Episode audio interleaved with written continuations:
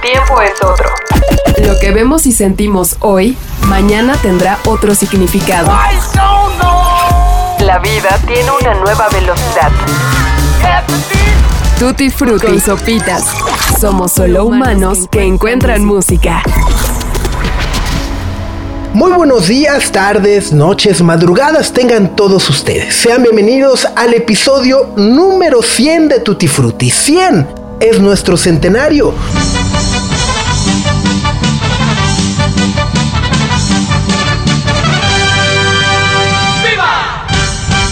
Muchísimas, muchísimas, muchísimas gracias para llegar hasta este punto con nosotros.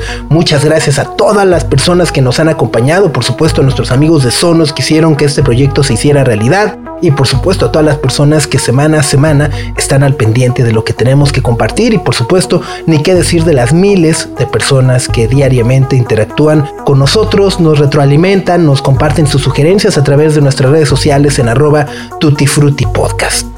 Han sido, sin lugar a dudas, dos años difíciles de describir y sobre todo dos años en los que ciertas ausencias nos han hecho reflexionar de maneras muy profundas sobre el significado de nuestras vidas y de lo que queremos hacer en los meses y en los años que nos quedan. Ya sé, está muy clavado, muy filosófico, pero aceptémoslo, todos en algún momento hemos estado por ahí. La desaparición de la música en vivo durante toda la pandemia bueno, lo hemos tratado de abordar de muchas formas para entender los modelos de negocio que rigen al mundo del entretenimiento y por supuesto en nuestro país. Hemos entendido también que las necesidades humanas y artísticas que antes, durante y después de la contingencia tuvieron nuestros artistas favoritos y algunos los vimos renacer después de años de ausencia para lograr éxitos únicos en su carrera, como por ejemplo Fiona Apple con Fetch the Bolt Cutters y otros que están oficialmente fuera del juego para crear de entre las cenizas algo nuevo e igual de emocionante, pensando por ejemplo en Radiohead o The Smile. Pero el punto de todo esto es que estamos llegando a la parte final de ese oscuro túnel que llamamos COVID-19. Y no sé si, si estoy echando la sal al decir eso, pero ya vimos, ya vimos. Biden ya anunció el fin de la pandemia, ¿no? Ya todo mundo aquí en México de no, fuera cubreboca, no sé qué. Bueno, no quiero echar la sal, pero parece, parece que estamos llegando, ¿no? que estamos viendo la luz del túnel. Y eso, por supuesto, afectará la manera en la que las artes y específicamente la música, pues replantee el papel que busquen tener en nuestras vidas para al menos lo que resta de esta década.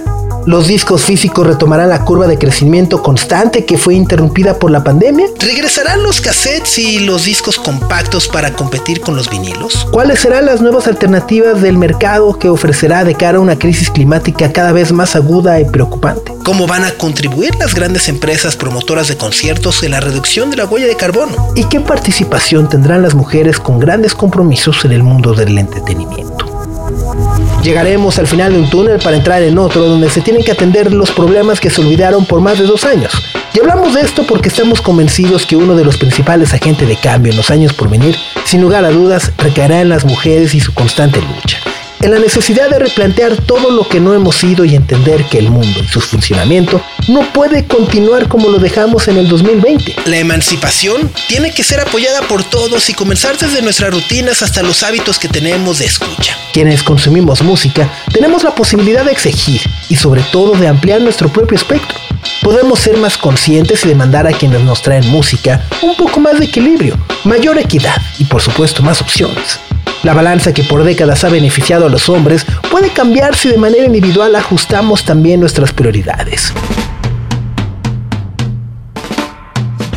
Y una de las mujeres que más admiramos por su coherencia y compromiso con el género, ya sea musical o humano, es sin duda alguna la británica Holly Cook. Esta mujer, cuyos genes la respaldan porque es ni más ni menos que hija de Paul Cook, baterista de los Ex Pistols, ha hecho del reggae algo más dulce y entrañable, algo más íntimo y femenino. Canciones son sensuales y modernas, por eso no excluye que en cada una de ellas la historia del reggae esté presente.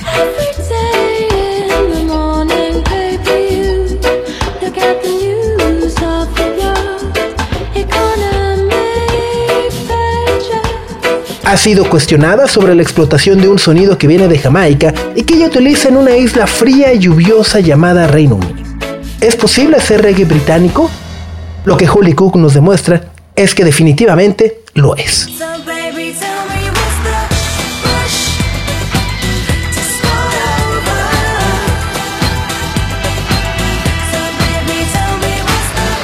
Lo que hemos escuchado desde su disco debut en el 2011 ha sido una mezcla excepcional de pop moderno, reggae clásico y muchas ideas que han sido verbalizadas gracias a un gran bagaje cultural y el entorno familiar envidiable que tiene. Holly Cook tiene en su sangre el origen del punk, gracias a, como ya dijimos, su padre Paul Cook, pero también al pop más recalcitrante por su madre, Jenny Cook, quien fuera integrante ni más ni menos que The Culture Club, y esto solo ha sido el inicio de un gran camino que ella misma ha trazado. Desde sus comienzos como parte del legendario grupo de Slits hasta su debut solista con Prince Fatty en el 2011, Holly Cook ha sido referencia y una de las artistas más respetadas en la escena del dubstep y reggae británico.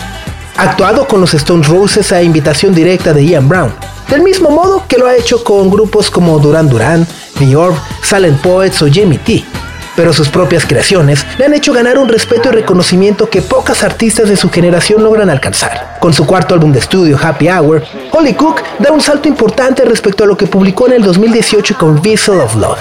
Ahora, el reggae de Holly Cook es brumoso y un tanto oscuro. El espíritu tropical y caribeño, como nos narrará en los próximos minutos, se ha transformado en algo excéntrico y lejano de acuerdo a su realidad británica. Pero para no alejarse de este sentimiento y los rayos del sol, se ha movido por un corto periodo a Los Ángeles. Holly Cook ahora graba sus canciones a altas horas de la madrugada para que el silencio le inspire y las atmósferas dub lleguen de manera un tanto mágica. Quiere que tanto su historia de vida como herencia musical se hagan cada vez más presentes a través de eso que ama tanto hacer, voltear al cielo y ver las estrellas brillar.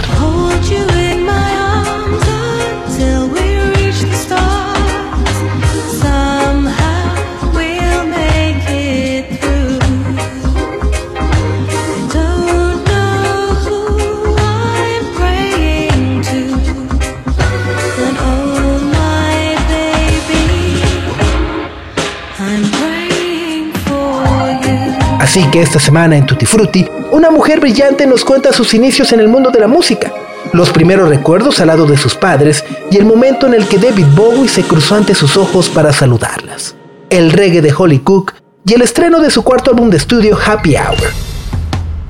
Hi, this is Holly Cook and you are listening to Tutti Frutti podcast.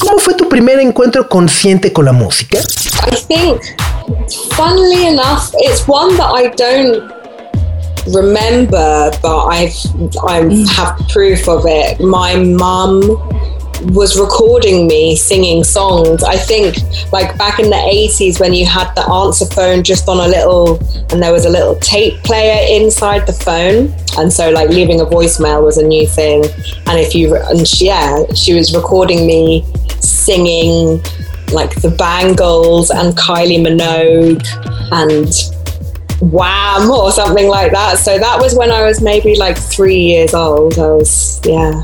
So I was obviously like, I don't remember it, but I was obviously like very aware of music and like pop music and listening to the radio and stuff. So yeah. I just remember just the fact that there was always music playing the whole time, whether we were listening to the radio or if we were in the car. I have a lot of memories of like sitting in the back of the car with my parents wherever we were going. They took me everywhere with them. They were very young, their lives were very social, and I was just a part of that life. So if I was at parties or they'd take me to live concerts as well from a young age, I think maybe eight or nine, I started seeing bands play live. So yeah, like all, the time.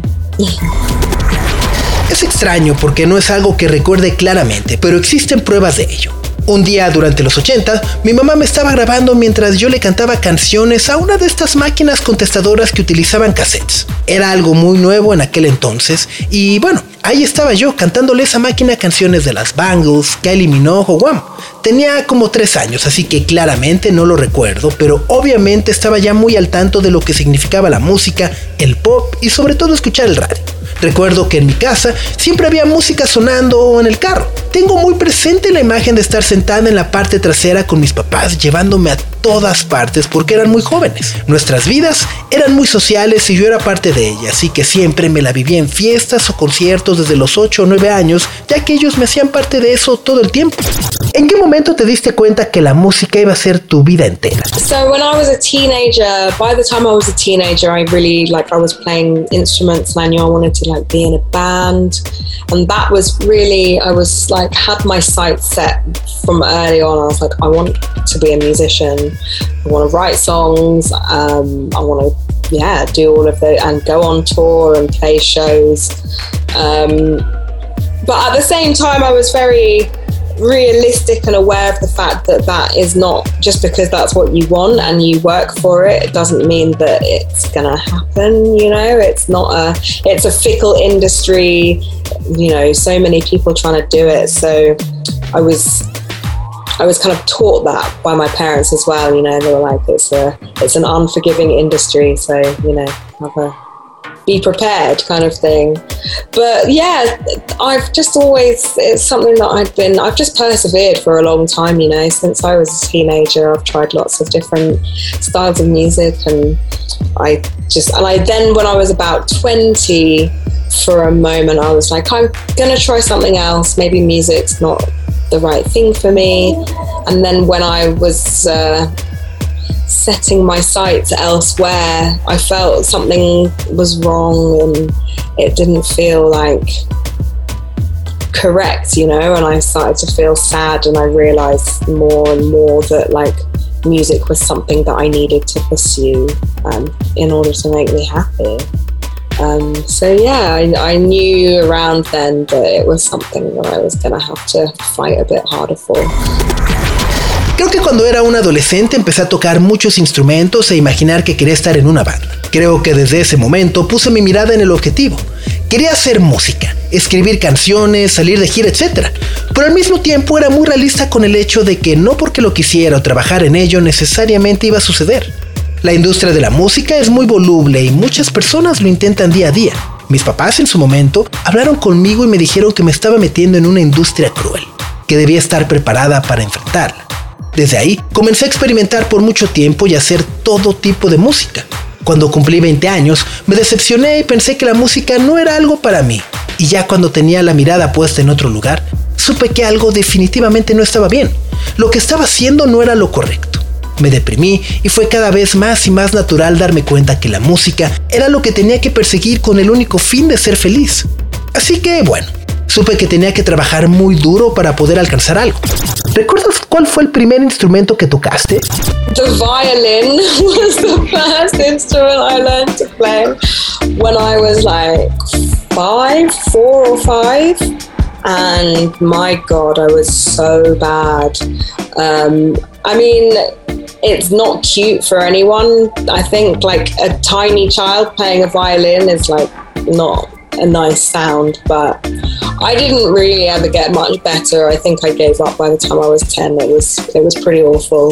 But by then I was also like learning to play piano as well, which was the instrument that I stuck with a bit more. But yeah, violin was not not my talent, not for me. El violín. Tenía 4 o 5 años y, Dios mío, era malísima. Es decir, tampoco es tan fácil para cualquiera, pero una niñita tocando un violín no es lo más conveniente y creo que no mejoré en ningún punto hasta que llegué a los 10 años. Por entonces comencé a mejorar mucho en el piano. Bueno, regresando al primer instrumento que fue un violín, no era para nada competente. ¿Cuál fue el primer disco que compraste con tu propio dinero? I think that the first album that I paid for, like with my pocket money, was probably the Spice Girls. Yeah, yeah. The Spice Girls' first album was such a big deal to me. I remember, like, the first time I saw the Wannabe video, every single song, like, if I listened to it now, I'd probably remember, like, every word of every song. I listened to it so much. Creo que fue el primero que lanzaron las Spice Girls. Para mí, ese disco fue algo muy importante. Recuerdo la primera vez que vi el video de Wannabe, y yo creo que si lo escucha ahora, probablemente recuerde cada una de las letras de cada canción.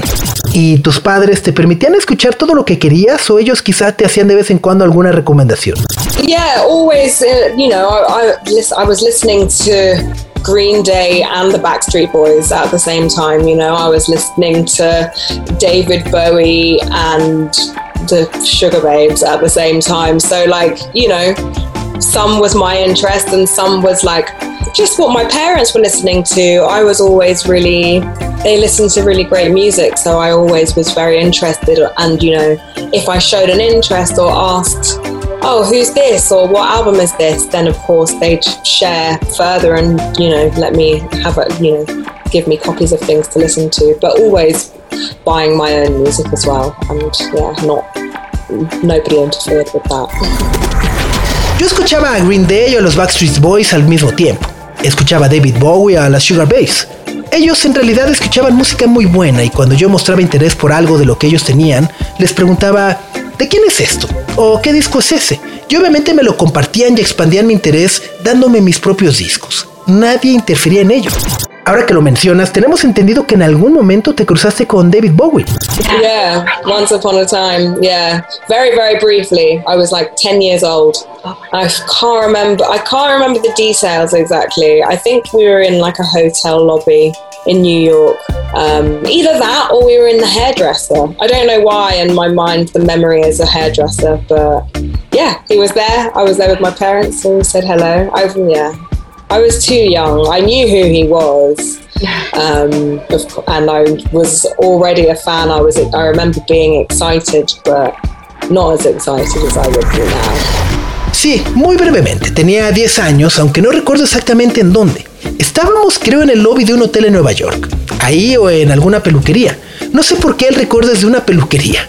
Estaba ahí con mis padres y todos le dijimos hola. Era muy joven, pero ya sabía quién era y desde luego era muy fan. Recuerdo haberme emocionado mucho, pero no tanto como lo podría estar hoy.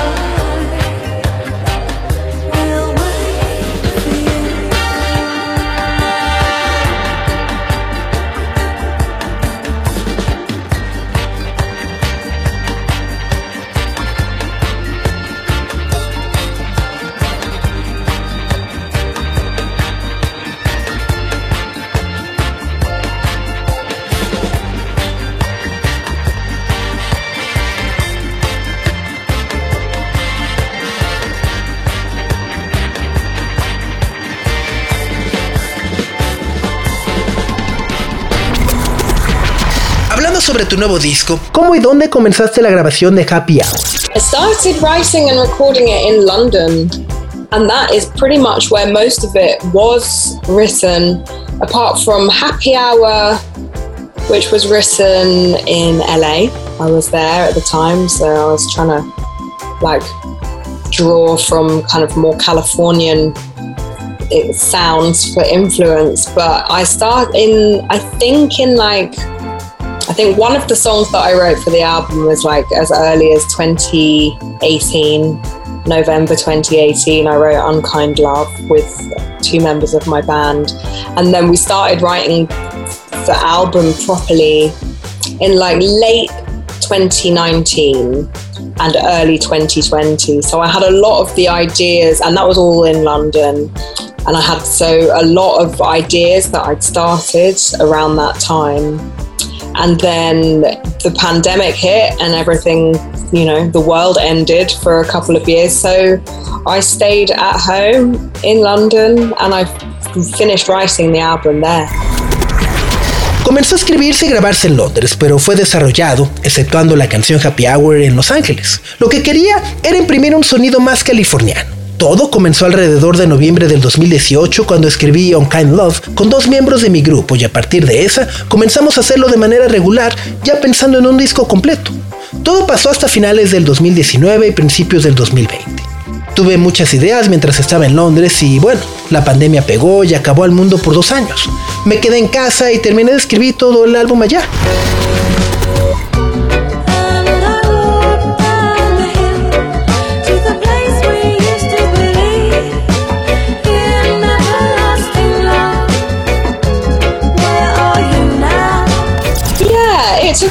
Long time because I had the time to to to to do that, you know. But I, my original thought was that I'll write it in six months. Maybe it'll be ready by my my time zone. My timeline for myself was to have it finished by like May 2020.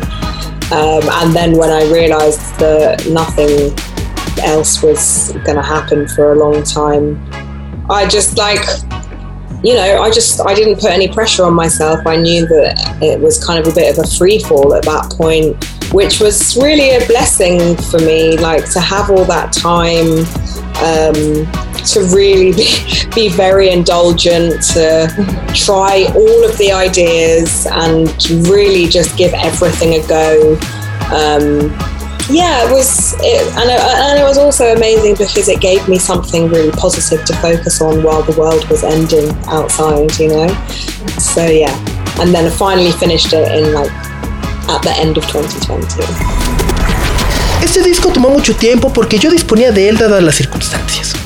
Mi idea original era que tomara seis meses, escribirlo y tenerlo listo quizá para mayo del 2020, pero luego me di cuenta de que no pasaría nada en mucho tiempo, así que decidí que no me iba a imponer ningún tipo de presión. Sentía que todos estábamos en una especie de caída libre, lo cual de alguna manera fue una bendición, porque de repente todos tuvimos tiempo para ser indulgentes e intentar que todo tipo de idea fluyera. Fue algo increíblemente positivo porque a mí la música me dio un pretexto perfecto para enfocarme y no darme cuenta de todo lo que sucedía afuera y finalmente poder terminarlo en ese 2020. Una de las piezas que más llamaron nuestra atención de Happy Hour fue Love in the Dark. ¿Podrías contarnos la historia detrás de ella? Yeah, sure. I'm glad you like that one. That for us as a as a band when we recorded that one was like one of the really fun ones. We did it like really late at night. Um, it's and that one as well for me was like quite rewarding because I was really struggling with it at the time. I was really struggling to write it. Um, Luke Allwood, who produced the album with Ben McCone, he came up with the music for it, and I thought it was really beautiful. And I was really struggling with melody ideas and lyrical content, so I just left it alone. I thought maybe it wasn't going to happen. Um, but then I started to dig deeper and yeah, I was really inspired kind of sonically and lyrically by like you know space and the universe and stars which do come into a lot of my kind of lyrical content but i wanted to yeah kind of highlight my uh, my experiences with anxiety and depression and how to uh, how to work through that and how to find a loving space for yourself within dark moments. So it's yeah, it's about it's about yeah finding self love at difficult times in your life, but disguising it in uh, in the sonics of uh, the universe. Qué gusto que les haya gustado. Para nosotros como banda, cuando la grabamos, fue verdaderamente una satisfacción hacerla. La terminamos una noche ya de madrugada. Para mí fue una pieza muy satisfactoria porque yo estaba sufriendo mucho con su escritura. Luke Alwood, quien produjo el álbum junto a Ben McCone, llegó un día conmigo con toda la música y para entonces yo estaba muy atorada con ciertas melodías y letras, así que decidí abandonar lo que tenía y pensar, mm, quizá esto no va a ocurrir. Pero luego, esto nos llevó a algo mucho más profundo el espacio y el universo de repente me inspiraron sónica y líricamente para resaltar mi vida y las cosas que he vivido, ansiedades o depresiones. ¿Cómo es posible caminar a través de ellas encontrando espacios de amor dentro de ti misma en los momentos más oscuros? Se trata de eso, encontrar el amor por ti misma en los momentos difíciles y disfrazar todos los sonidos del universo. Entonces, ¿considerarías que ese fue el eje temático de Happy Hour? I don't really know. Like it, the, all the the songs have all got their own kind of separate entity. There wasn't like a main source of inspiration. It was kind of really to just just to be true and to be honest and to write good songs. I just wanted to like I don't know explore the process of songwriting a bit more and I did a lot. It's all very reflective. Not all of the songs are based on like tr- like true life experiences. I like to uh, I like to create some worlds and some characters, but also to yeah to reflect on on previous experiences, difficult times in in life, and kind of use it as a as a therapy to work through some some uncomfortable uh, emotions. You know? No lo sé. Creo que todas las canciones tienen su propia identidad. No creo que tengan una sola fuente de inspiración para ser honesta. Para escribir buenas canciones, lo que hago es enfocarme en el proceso. No todas tienen que ver con experiencias de vida reales. Me gusta crear mundos y personajes, pero también reconstruir el pasado con sus dificultades. A veces uso la escritura como terapia para superar emociones incómodas.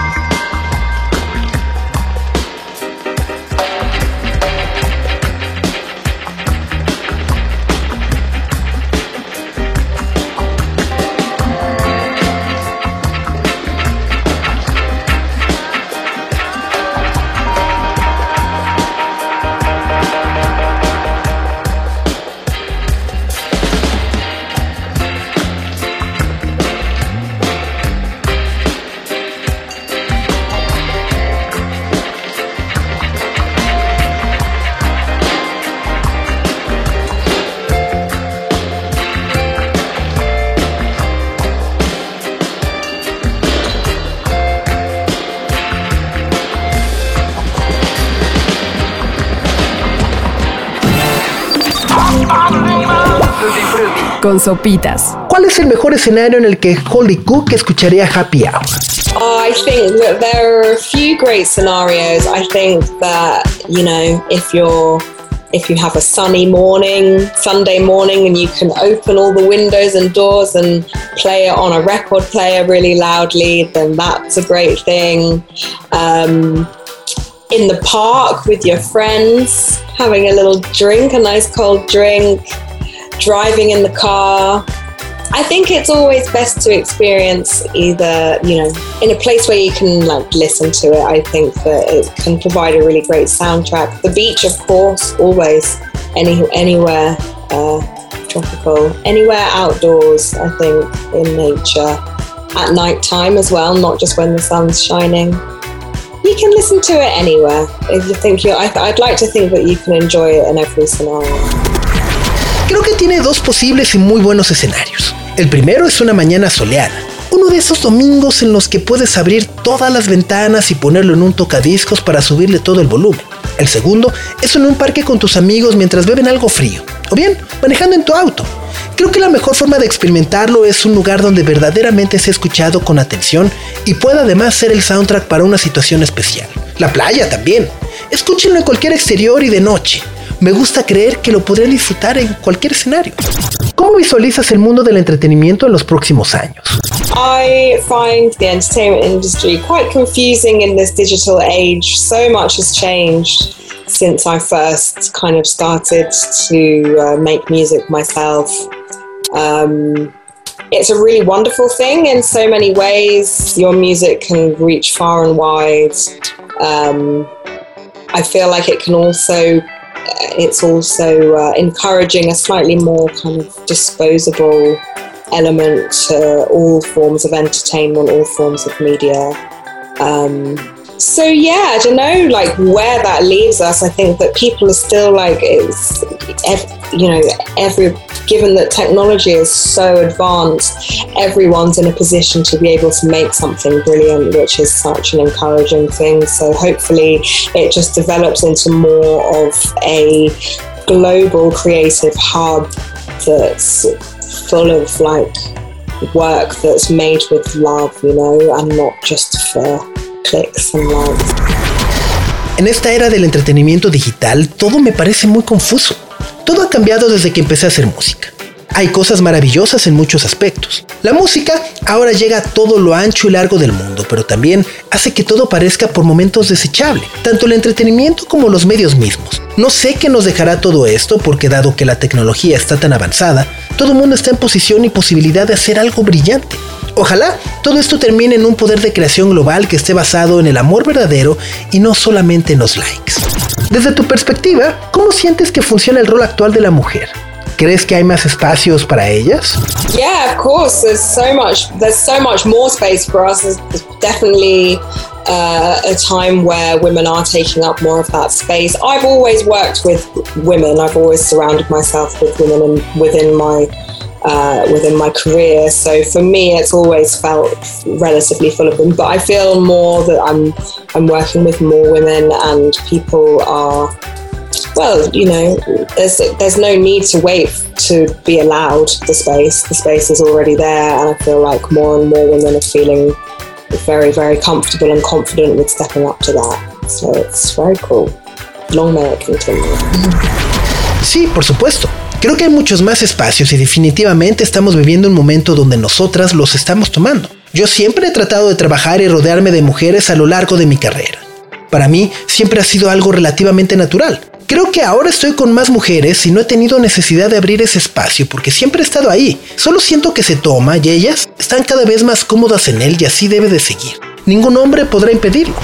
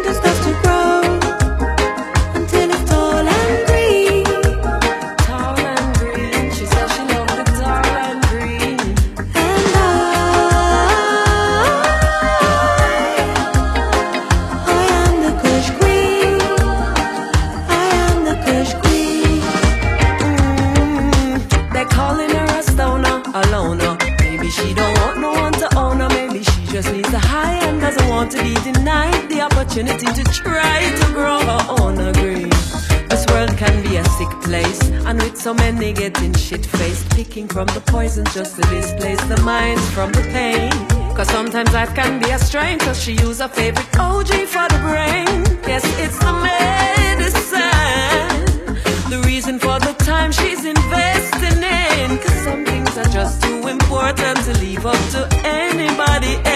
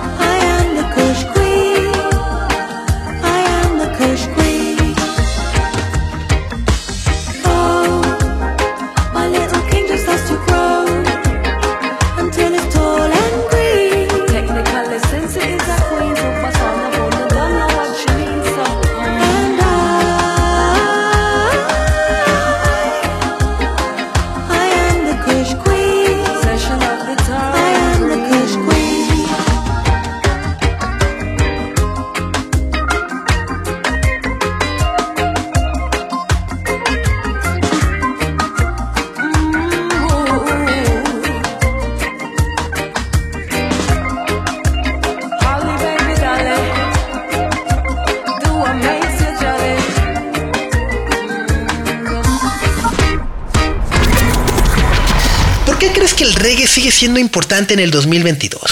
reggae is just constantly important. It's always staying very, very true to its, um, you know, to its original format, but also it's being pushed. The boundaries of the genre are always developing, but it's just like, you know, it's a music that connects with so many people globally.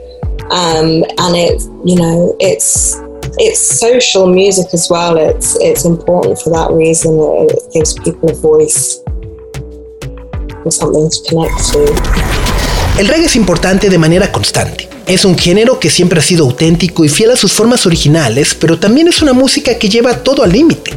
Es música que se desarrolla constantemente y conecta con tantas personas globalmente que se convierte en algo social. Su importancia radica en que le da a mucha gente una voz y un instrumento para conectarse. ¿Qué estás escuchando actualmente? I'm listening a lot to Khruangbin. Just like if we have more time, we can live forever. Just you and I, we can be together. Always, like I always listen to that. um, but what else have I been listening to? Uh, the new um, Warpaint album as well. I've been really loving that. That's been such a nice one. I'm a champion. I'm a champion. Um, Grace Jones. I've been listening to Grace Jones again recently. I got to see her live recently, so it was. It's been really fun to revisit her albums and work.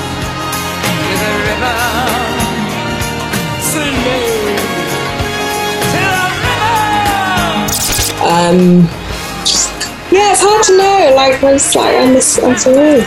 So I've been listening to my. Yeah, it really depends. It changes all the time.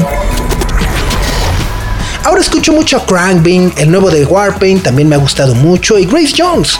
Tuve la oportunidad de verla hace poco en vivo y ha sido para mí muy divertido revisitarla y valorar sus discos. Es difícil decir algo definitivo porque todo depende del momento. ¿Qué es lo que podemos esperar de tus conciertos en México?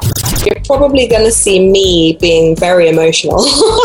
Something about playing in Mexico that is like so incredible. The way that the audience gives you so much energetically is like it's always been really overwhelming. So what I'm going to try and do is just, you know, give everything, share all my positive energy. Um, I'm excited to play my new music. Um, yeah, you're gonna you'll expect me having a great time with you. Van a verme muy emocionada. Hay algo con tocar en México que siempre es muy especial. La manera en la que la audiencia se entrega siempre es muy abrumadora y sorprendente. Voy a darlo todo y a compartirles toda mi energía positiva. Estoy muy emocionada de tocarles mis nuevas canciones y estoy segura que juntos tendremos un gran concierto.